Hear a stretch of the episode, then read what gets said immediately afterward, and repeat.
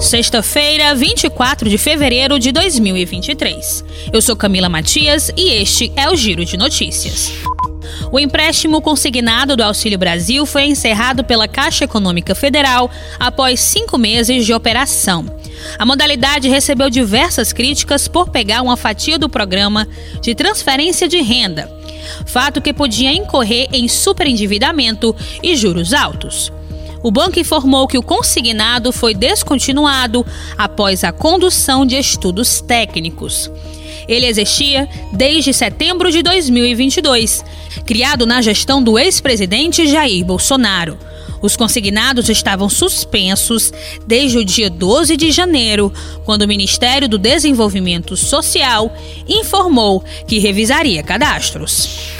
A Agência Nacional de Vigilância Sanitária, Anvisa, suspendeu a venda, a distribuição, a propaganda e o uso de lotes de preservativos masculinos das marcas Blowtec Zero e Blowtec Sensitive Super Aloe Vera, da fábrica de artefatos de látex Blowtex LTDA. A decisão se deu após falhas nos testes de estouro antes do prazo de validade. As informações são do jornal O Globo. A agência alega que a medida preventiva foi tomada considerando que os lotes dos produtos falharam nos ensaios de estouro após três anos, o que impossibilita a manutenção de sua validade por até cinco anos.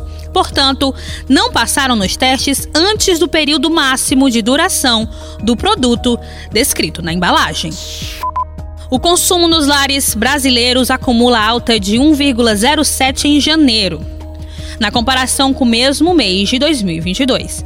Segundo a Associação Brasileira de Supermercados, em relação a dezembro, houve queda de 14,81%. Nessa análise, todos os indicadores são deflacionados pelo Índice Nacional de Preços ao Consumidor Amplo, medido pelo IBGE, e o levantamento inclui todos os formatos operacionados pelos supermercados.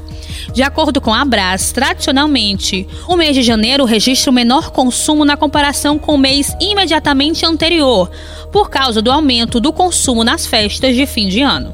No entanto, a série histórica da Abras principalmente o período que abrange os últimos dois anos, mostra que janeiro de 2023 teve a menor variação de queda no consumo na comparação com dezembro.